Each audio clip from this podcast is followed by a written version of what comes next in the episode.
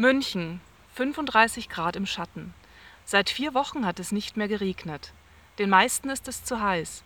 Jeder schwitzt und die Leute sehnen sich nach einer kühlen Erfrischung.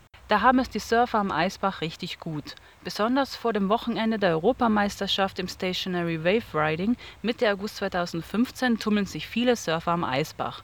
Zum Trainieren ist die stehende Welle ideal. So sieht das auch Tamara aus der Schweiz. Da ist äh, eine stehende Welle aus dem Pool von der Lufthansa, die Cityway. Und die machen jedes Jahr eine Europameisterschaft im Poolsurfen. Und ich wurde jetzt da eingeladen, weil ich eine von den besten Schweizerinnen war. Der weltberühmte Eisbach ist ein Seitenarm der Isar. Er fließt ab der Praterinsel unter München durch. Danach schießt er an der Prinzregentenstraße, angrenzend zum Englischen Garten, unter der Brücke hervor. Er gilt als die beste stehende Welle der Stadt. Über die Anfänge kursiert allerdings nur eine Art Legende. Diese besagt, ein amerikanischer Soldat war in München stationiert. Großes Heimweh nach Kalifornien und seinen Stränden veranlassten ihn, eines Tages sein Surfbrett zu schnappen. Er lief von seiner Kaserne los. Autos und Radlfahrer ließ er hinter sich.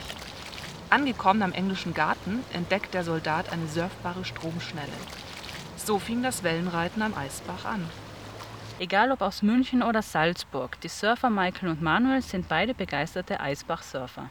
Ja, es ist weit und breit. Ist in unserer Gegend die beste Welle einfach.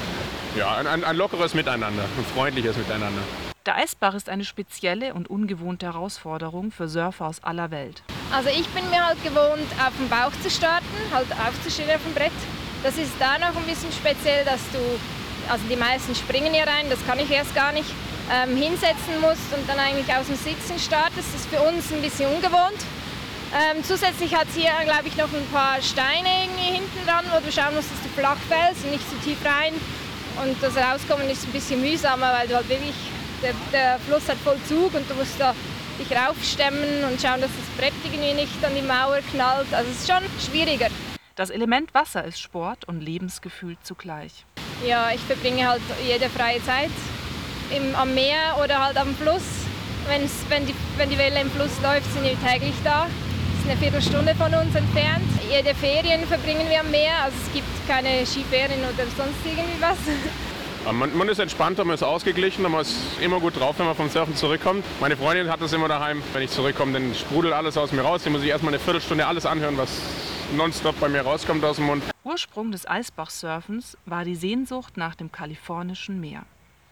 Inzwischen gibt der Eisbach in München dieses Lebensgefühl wieder. Ja, die Eisbachwelle ist halt immer vor der Haustür.